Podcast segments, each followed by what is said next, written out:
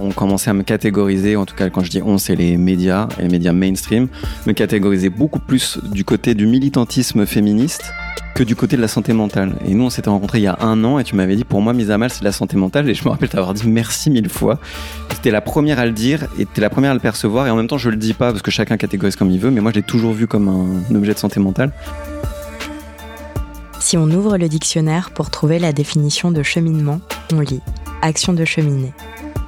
Mais aussi, en parlant de quelque chose qui est en mouvement, on lit que le cheminement est un déplacement, une avance, une progression graduelle.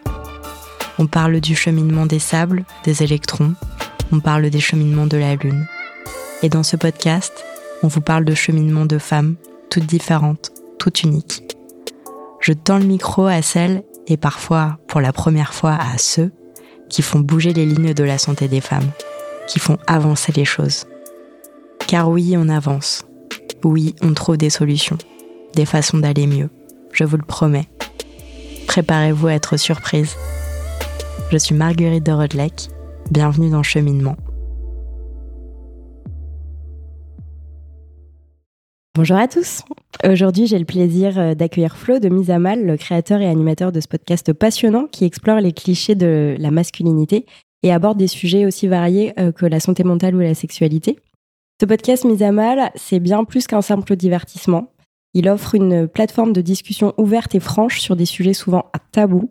Mais ce n'est pas tout. Je vous propose aussi de découvrir comment cette aventure audio a influencé le parcours professionnel de Flo, qui est aujourd'hui devenu thérapeute. Flo, merci euh, d'être avec nous et de partager ton parcours, tes expériences et ton insight sur des questions cruciales que tu abordes dans ton podcast. Et surtout, bienvenue dans cheminement. Merci, salut, avec plaisir. Merci de m'inviter. Euh, Flo, je sais pas toi, mais je trouve que cette intro, elle n'était pas à hauteur de celle que tu faisais pour tes invités dans Mise à Mal. Donc je vais recommencer. Ah ouais? Oyez, oyez, chères auditrices et chers auditeurs. Aujourd'hui, on entre dans un territoire un peu glissant, mais ne vous inquiétez pas, on a un guide expert en la matière. Vous le connaissez peut-être comme le maître des masculinités, le sage des sujets qui chatouillent parfois l'intérieur et l'extérieur, celui qui m'a fait réaliser qu'il n'y avait absolument aucun podcast de santé mentale pour les mâles alpha. Alors euh, oui, vous l'avez deviné, euh, on est ici pour discuter avec l'homme qui met le M dans mise à mal, Florian Dinka. Flo animé ce podcast déjanté depuis 2019, explorant les méandres de la masculinité avec un humour et un sérieux tout à fait unique sur des questions du type euh, qui peut enclencher le premier baiser Qu'est-ce que la contraception, l'engagement, les complexes ou même l'amitié vont avoir avec la masculinité? Bienvenue dans Cheminement. Merci, la classe, c'est je suis honoré, merci beaucoup. C'est mieux. Alors pour commencer, est-ce que tu peux nous expliquer euh, comment Mise à Mal est née et quelle était ta motivation pour le créer, ce podcast de santé mentale masculin? Ouais, euh, du coup l'origine story, en gros il y a, y a, deux volets, il y en a un qui est podcastique et il y en a un qui est personnel. Sur le podcast, c'est que moi dès 2018, 2017-2018, j'écoutais beaucoup de podcasts, euh, mais sur la masculinité, il y avait déjà que des formats descendants, c'est-à-dire des interviews d'experts, euh, où c'était très savant, mais euh, du coup, c'était pas très accessible, et c'était tenu que par des femmes. Donc, euh, à, l'époque, il y avait Victor Tuaillon, Lorraine Bastide, donc les couilles sur la table, la poudre, etc. C'était un des premiers en fait, hein, parce que à cette époque-là, il y avait, si c'était elle qui avait à cette époque-là, c'était il y a longtemps. C'était il y a longtemps. Ah bah oui. Et oui, et à l'époque, en plus, euh, Ben Never avait pas encore commencé parce que ça a été un des tout premiers quand même à faire des trucs grand public sur ces sujets-là. On s'est lancé en même temps avec Ben Never, euh, voilà. Et du coup, euh, ça, ça manquait vraiment cruellement. Et donc, moi, je trouvais que il fallait parler de masculinité parce que c'était un, un sujet qui n'était pas abordé en tout cas euh, pas abordé de manière euh, grand public, mais il manquait cette petite brique pour euh, pour toucher un public plus large. Donc ça c'est la côté le côté podcastique et le côté personnel, c'est que avec des potes on s'envoyait des vocaux en soirée. Et en soirée carrément. Non, en rentrant de soirée. Ah c'est ça sur le chemin de retour. Et en général, quand on envoie des vocaux, c'est que on rentre un peu penaud, un peu triste. voilà, on a on n'a pas réussi à rentrer avec avec quelqu'un parce que c'était ça qui nous intéressait à l'époque.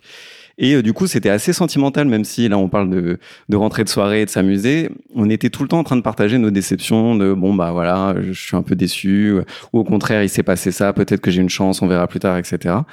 Et, euh, et, donc nous, ça nous semblait normal, partager nos émotions sur ce qui se passait. Et une fois, un des potes qui était dans le groupe, on s'envoyait des vocaux, a écouté avec euh, une meuf à côté. Et la meuf était euh, interloquée, genre fascinée, de genre ah bon, mais vous vous parlez entre vous. Moi, je pensais que les mecs ça parlait que dans les vestiaires, euh, de manière crue. euh. Et à ce moment-là, je me suis dit, bah, en fait, c'est plus possible de continuer avec le mythe que les meufs viennent de Vénus et des mecs de Mars et que on parle pas de ce genre de choses. Et je me suis dit, ça serait cool de montrer l'intimité d'hommes qui parlent de leurs émotions et de leurs relations. Donc, un, un cercle, enfin, quelque chose de plutôt intime, mais public. Et donc, Mise à mal est né de ça. À la base, c'était des hommes qui devaient parler de leurs relations, de leurs émotions entre hommes pour que ça soit accessible. Et dès le premier épisode, mais on va en parler, on s'est rendu compte qu'on pouvait pas faire ça sans les femmes. Donc voilà, dès le deuxième épisode, on avait invité des meufs euh, et Mise à mal était née. Donc mettre à mal les clichés, c'était la volonté avec euh, mise à mal.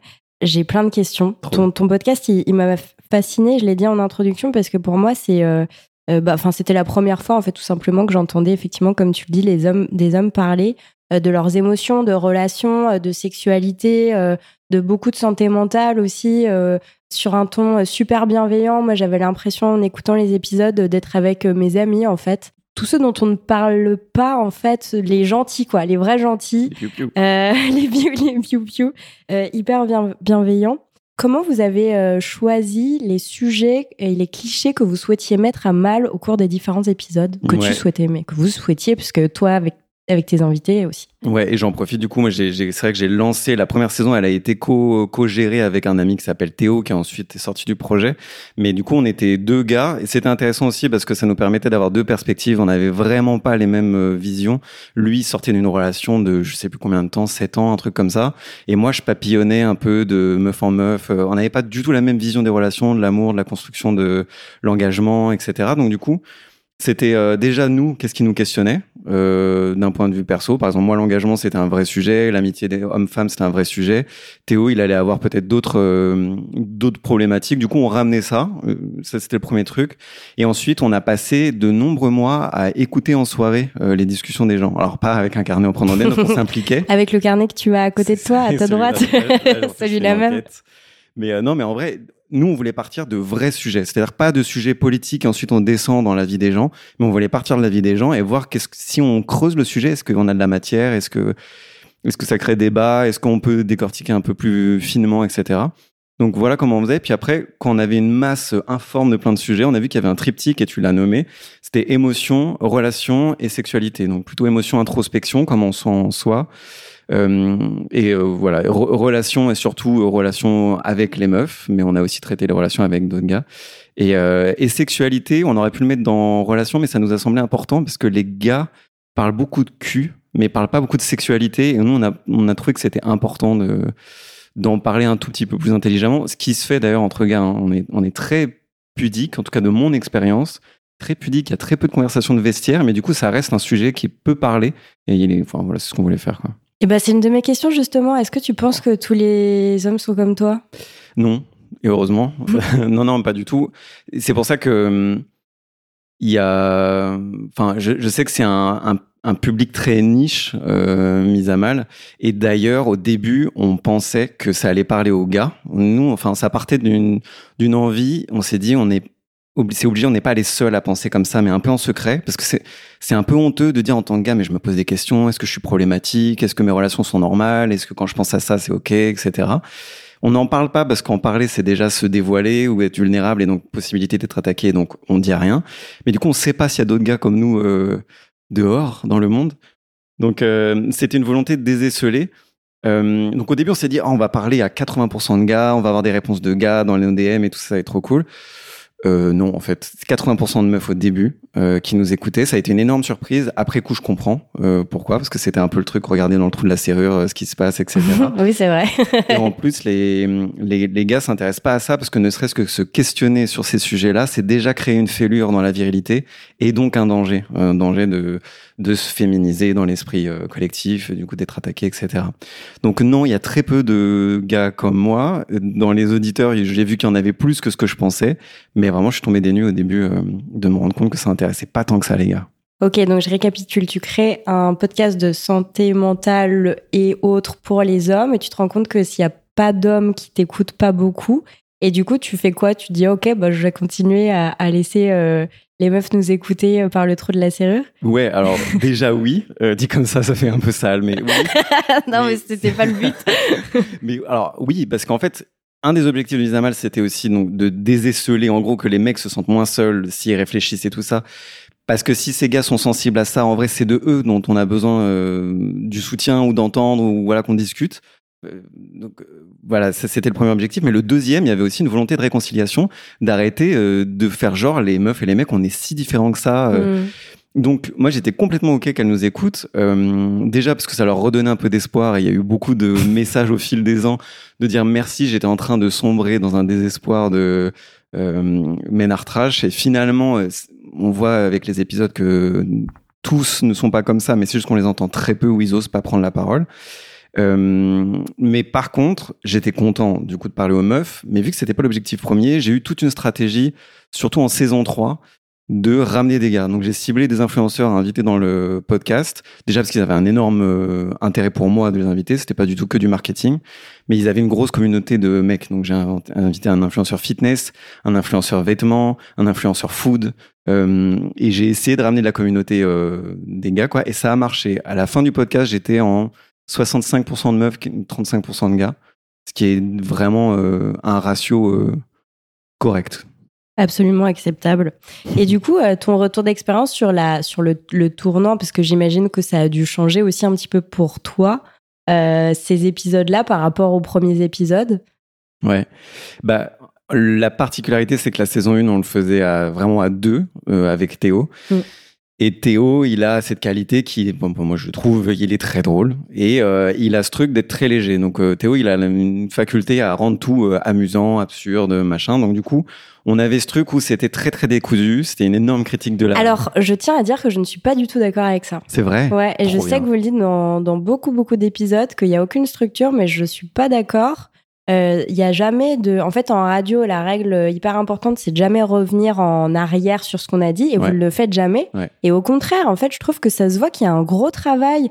C'est pas des questions. Euh, moi, je, je, suis une grande fan de podcasts. J'aime pas trop les conversations. Où on est entre nous et on se raconte nos vies, tu vois. Mhm. Et là, c'est pas du tout de ça. C'est vraiment, vous allez toujours déconstruire les choses. C'est, tu, tu racontes jamais une anecdote sans expliquer pourquoi tu le, tu la racontes, tu vois. Ouais. Et ça, ça a été mon rôle principalement. C'était, euh, on avait une charte hein, qu'on envoyait. Donc même si ça a l'air déconstruit, on est, enfin moi, j'avais tenu à ce qu'il y ait une charte en disant, on parle, on rapporte pas des paroles de d'autres personnes. En fait, on s'en fiche parce que ça, c'est que des on dit. On peut pas vraiment creuser. Mm. On parle à la première personne et surtout on s'intéresse à la finalité de cette anecdote. Euh, et du coup, je les prévenais, je, vous n'êtes pas obligé de le faire, mais sachez que je vais poser des questions moi sur euh, en quoi c'est important pour toi de raconter ça. Ça fait un peu thérapie ce que tu racontes, le fait de pas avoir le droit de parler de on et de, de de se forcer à dire je, c'est hyper difficile à faire. C'est difficile. Alors au début, ouais. Pour moi, non. Et donc du coup, c'est là le plot twist, c'est qu'en vrai, moi, ça fait 9 ans du coup que je suis formé à la programmation neurolinguistique, qui peut être employée en thérapie, qui est employée en coaching, qui est employée dans plein d'autres secteurs aussi. Mais moi, je l'utilisais surtout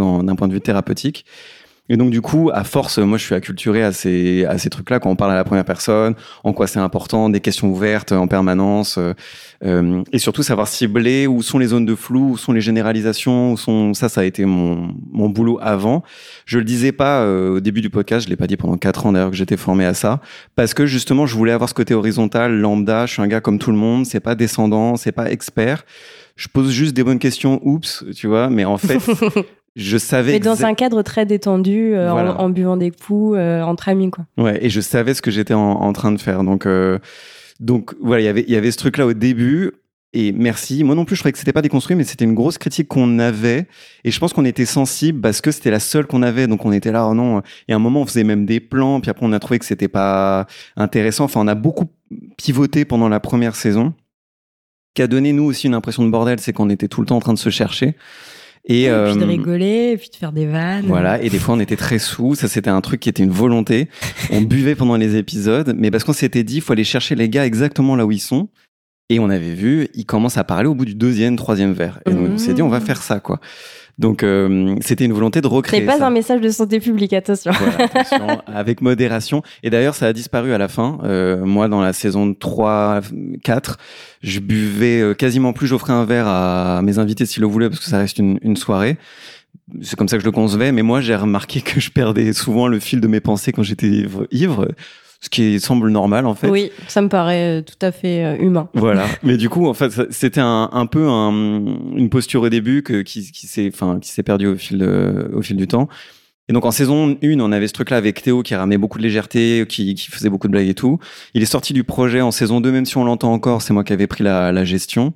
Euh, et c'était beaucoup plus focalisé, sans que je l'ai jamais vraiment dit, mais santé mentale. On va creuser en quoi les clichés ça nous fait souffrir, et on va creuser jusqu'à ce qu'on ressente un soulagement de ah, en fait je suis normal quoi. C'était un cliché, ça m'enfermait, je suis normal mais on va jamais le faire en mode thérapie. Euh, et donc l'usage de l'humour, moi, me sert tout le temps à désamorcer, pas au moment où on commence à toucher important, quelque chose d'important, donc pas pour couper la pensée, mais à un moment justement où, on sent qu'on a besoin d'avoir un tout petit peu de divergence pour dézoomer et après on revient. Donc euh, il y avait un usage stratégique de l'humour à partir de la saison 2, on va dire. Alors je rebondis sur ce que tu dis sur la santé mentale parce que tu partages ton expérience personnelle de la dépression dans le podcast. Euh, et pour te citer, tu dis euh, Le plus grand crime que j'ai laissé faire contre moi-même a été de ne pas me laisser ressentir toute ma tristesse pendant ma dépression. Est-ce que c'était prévu que tu te livres comme ça? Non, je me rappelle plus, j'ai dit ça. Euh, oui. voilà, l'inconvénient d'être sur Internet depuis 5 ans, tu oublies que tu as dit plein de trucs. Non, mais je suis toujours d'accord en plus avec ça, donc ça va. Est-ce que c'était une volonté de me livrer autant C'est ça la question? Oui, c'était même très volontaire c'est une posture euh, quasi politique, j'allais dire. Enfin, il y a un, en gros, j'avais remarqué qu'on parle de dépression ou de dépression d'épuisement, autrement appelé burn-out. Au moment où c'est terminé, au moment où on peut faire du storytelling, au moment où on a le beau rôle et de dire ah voilà ce que j'ai compris, euh, les cinq leçons, etc. Moi, je déteste ce genre de storytelling parce que quand on est au milieu de la dépression, au milieu du burn-out, c'est déjà extrêmement dangereux. Moi, j'ai été très proche de de faire des choses dangereuses pour ma santé. Euh, pour mon intégrité physique. Euh, et je trouvais qu'on manquait de, de qu'est-ce qui se passe au milieu de la tempête, quoi. Et donc, moi, j'ai livré, je pense que ça, c'est une phrase que j'ai dit en plein milieu du moment où j'étais en burn-out. Et, et donc, c'était volontaire de m'exposer parce qu'en plus, je savais, de par mon parcours dans la thérapie, que c'est pas parce que j'en parle publiquement que ça va me happer ou m'absorber ou me détruire. le principal ennemi, il est à l'intérieur de moi, déjà. Donc, autant que je livre aux gens tels quels comment ça se passe, qui sachent. Et c'est un des épisodes, si on parle celui du burn-out, que j'ai fait au milieu du burn-out, vraiment. Donc j'ai eu le courage d'allumer les micros, mais quasiment pas de montage après parce que j'étais épuisé. C'est un des épisodes où j'ai eu le plus de retours et encore aujourd'hui, alors que je l'ai fait il y a un an, j'ai encore des gens qui m'écrivent en me disant euh, je suis en plein burn-out et merci d'en avoir parlé.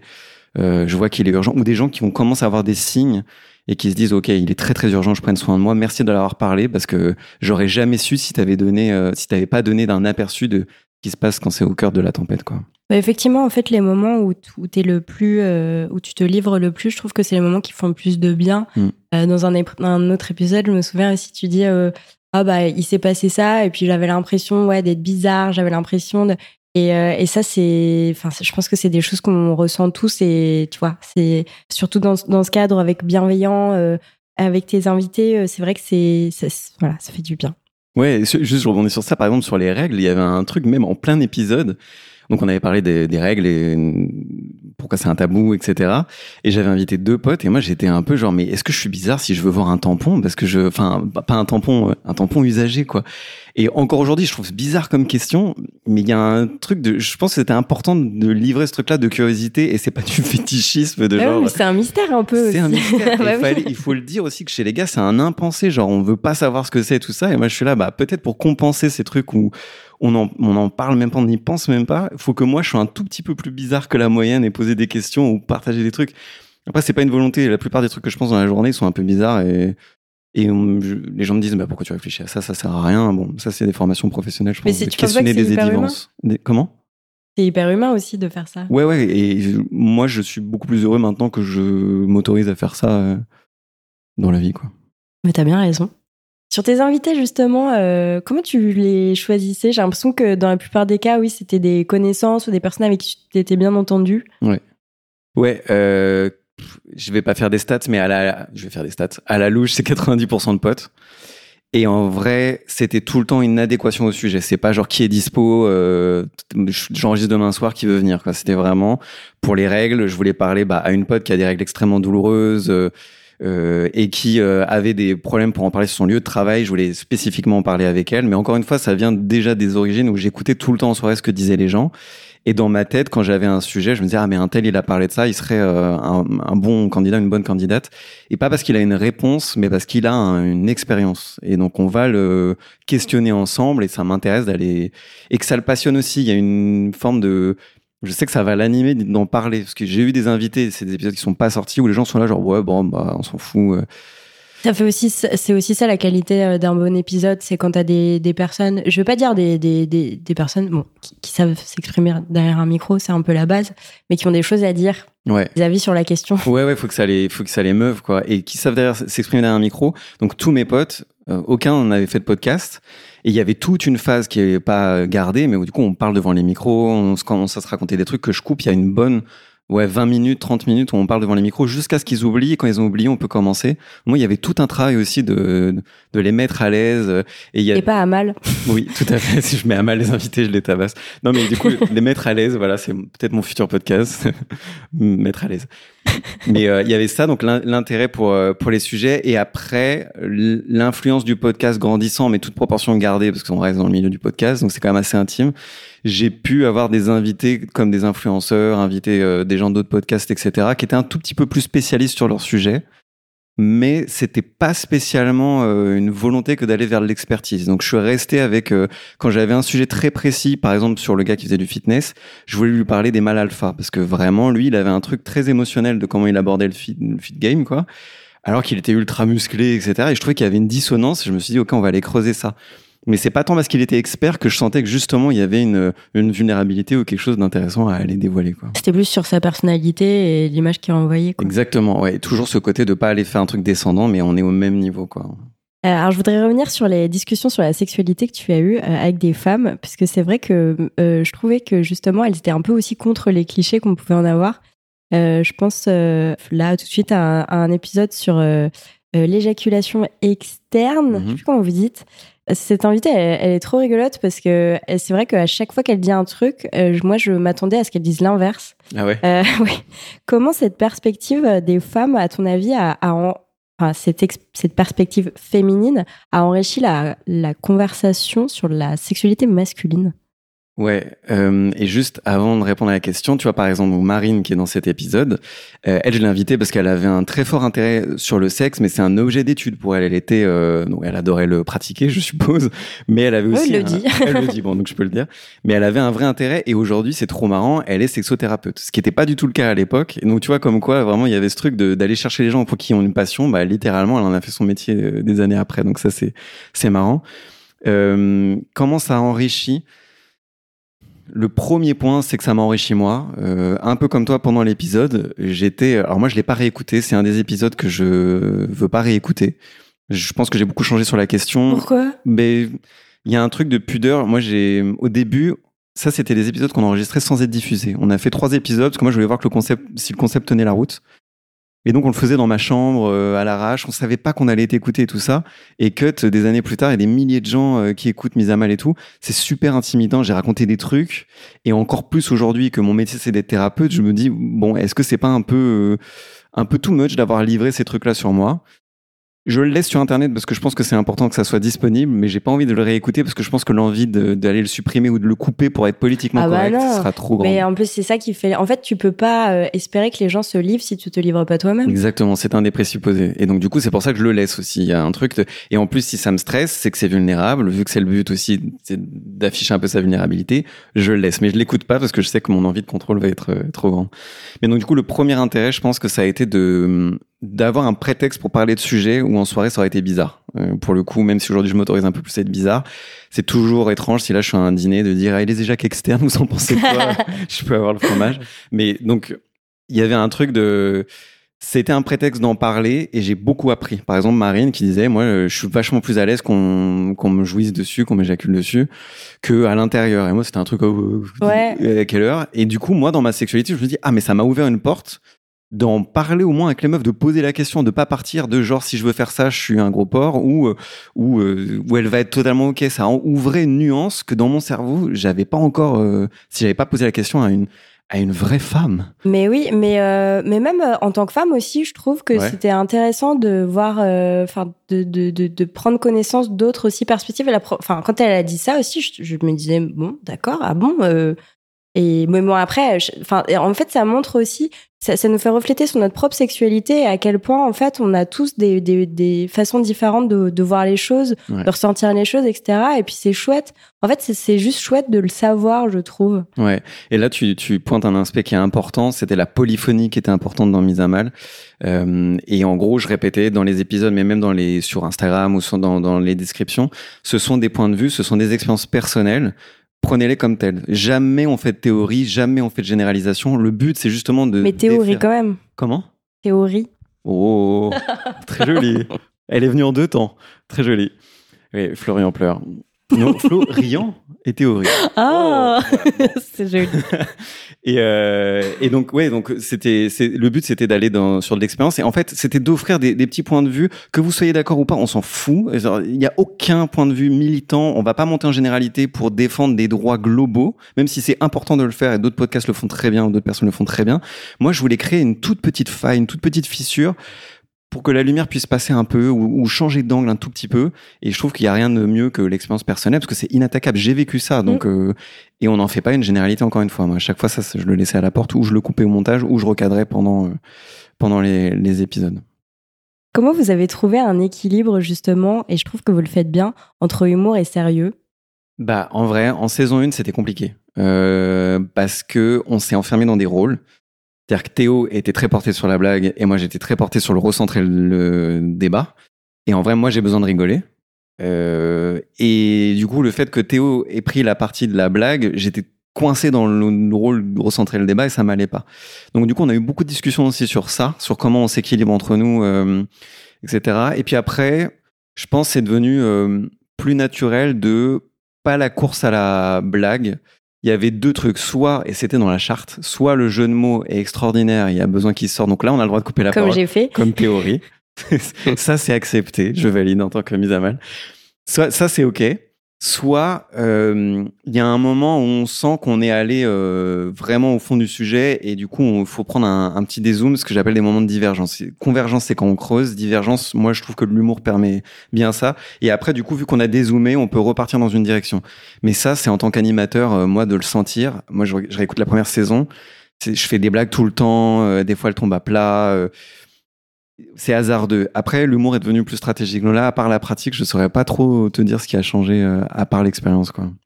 Alors, tu l'as dit, au fil des mois, Mise à Mal est passé d'une discussion de groupe à des discussions plus intimes en tête à tête.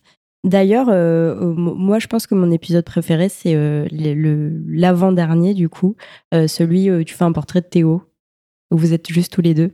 Est-ce que tu peux nous dire, en gros, pourquoi tu as fait évoluer, enfin, est-ce que cette évolution du format et dû au fait que euh, après que tu voulais tester quelque chose de différent ou est-ce que tu as ressenti le besoin aussi de, de l'aborder euh, différemment ces sujets? Euh, Il y a eu plusieurs trucs. Alors c'est l'avant-dernier de la saison 1 où j'ai fait la mise à nu de Théo. Ah.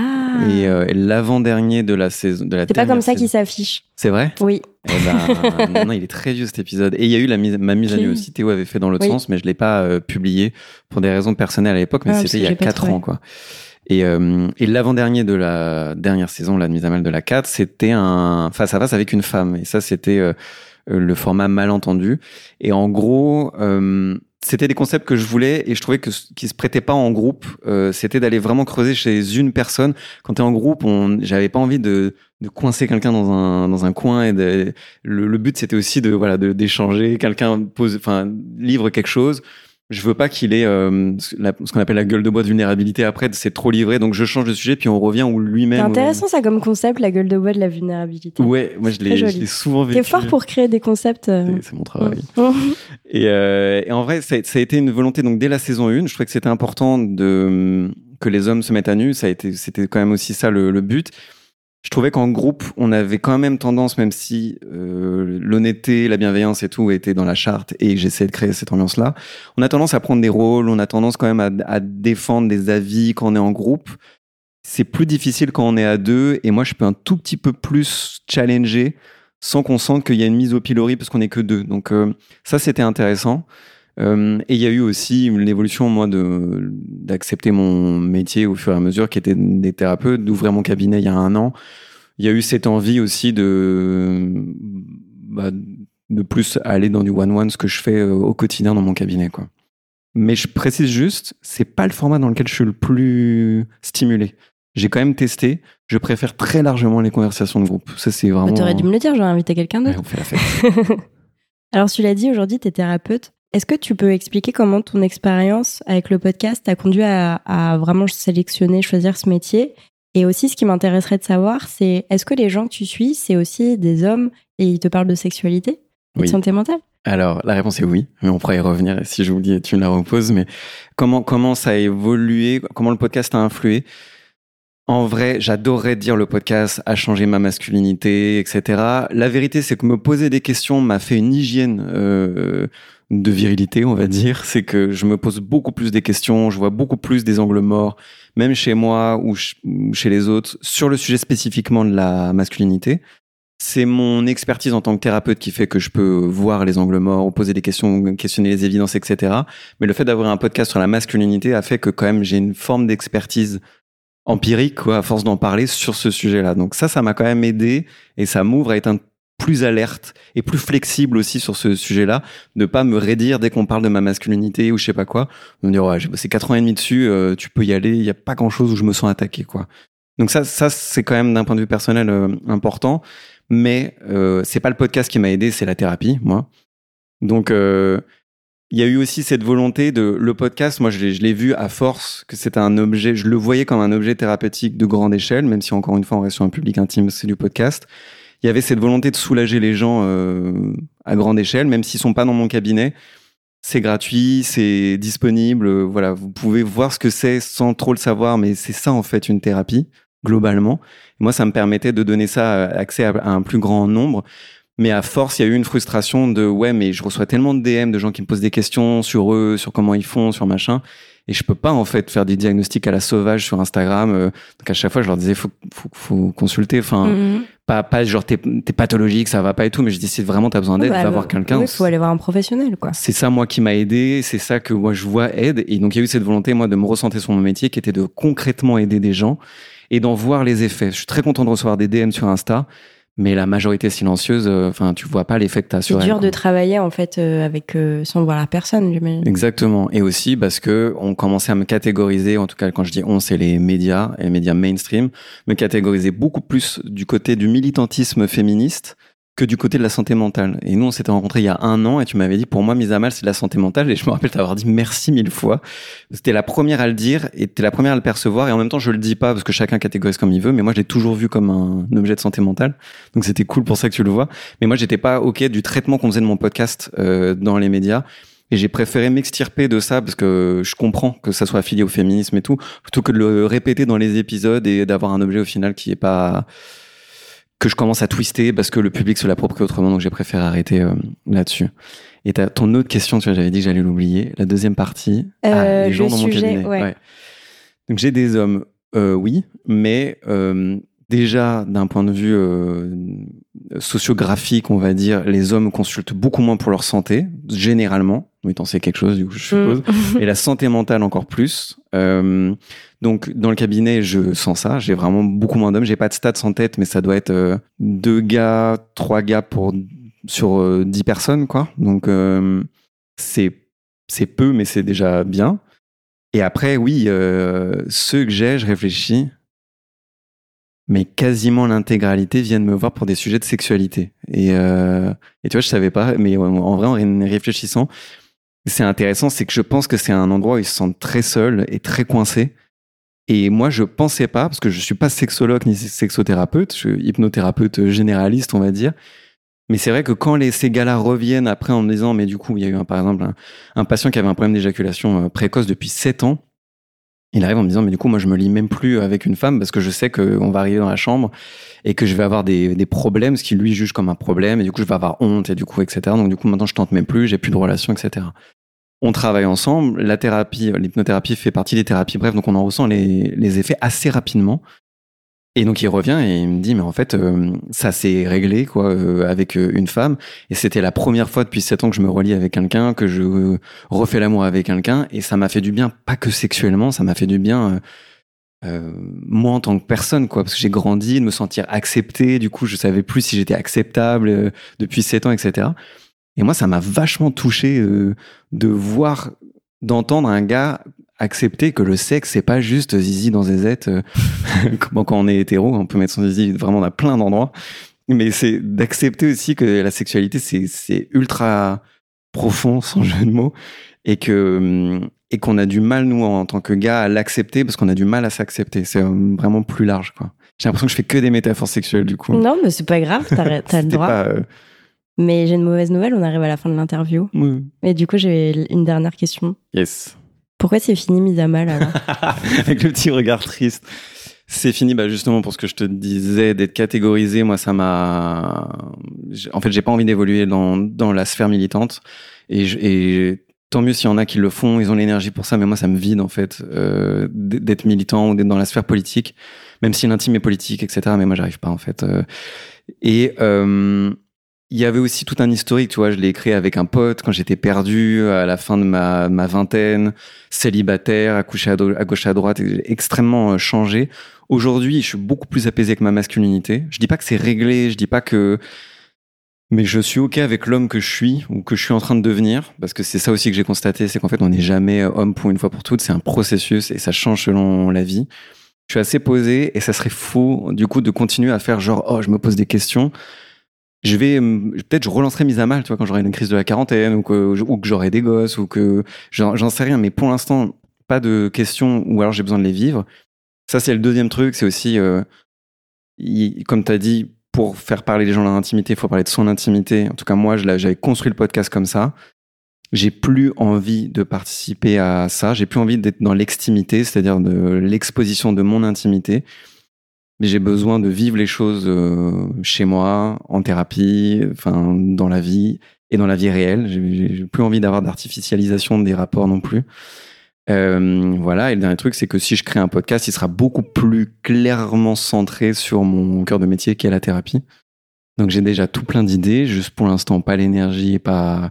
Mais voilà, il y a une longue liste de projets à faire si un jour j'ai de nouveau euh, l'énergie. Eh ben, c'est tout ce que je te souhaite. Merci. Il y a une dernière chose que je voulais te dire, Flo. Oui. Euh, ton podcast, il m'a beaucoup apporté. Habituellement, je ne reçois pas d'hommes. Non pas que je ne vous aime pas, mais que l'idée de ce podcast, c'est de parler de santé des femmes. Pour toi, j'ai fait une exception pour plein de raisons, parce que je trouvais euh, ça génial euh, que tu aies voulu, contre vents et marées, faire un podcast de santé mentale sur les hommes. Et en fait, effectivement, comme tu l'as dit, tu as beaucoup, beaucoup donné de toi. Du coup, je voudrais te donner de moi, mais attention. Euh, voici un livre euh, qui s'appelle euh, En attendant Godot, qui est un, un livre de Samuel Beckett, Ouais. qui est un clin d'œil à un podcast que j'ai écrit où je raconte beaucoup, beaucoup de moi-même, mais en fait, je pense que ça peut t'intéresser Mhm. parce qu'à travers moi, c'est aussi l'histoire de plein de femmes. Je ne t'en dis pas plus. Je te t'enverrai le lien du, du podcast. Ouais. C'est à lire en parallèle du livre. Voilà, gros teasing. Trop bien. Merci. Et voilà. Avec plaisir. Merci beaucoup. Merci de rien. d'avoir aussi. Merci d'avoir écouté cet épisode jusqu'au bout. Si ce podcast vous plaît, parlez-en à vos mères, vos amis, vos voisines, vos collègues, vos sœurs. Sachez que MedCheck Studio, qui produit ce podcast, propose d'autres podcasts qui parlent de santé des femmes. Pour les écouter, rendez-vous sur medcheck-studio.com.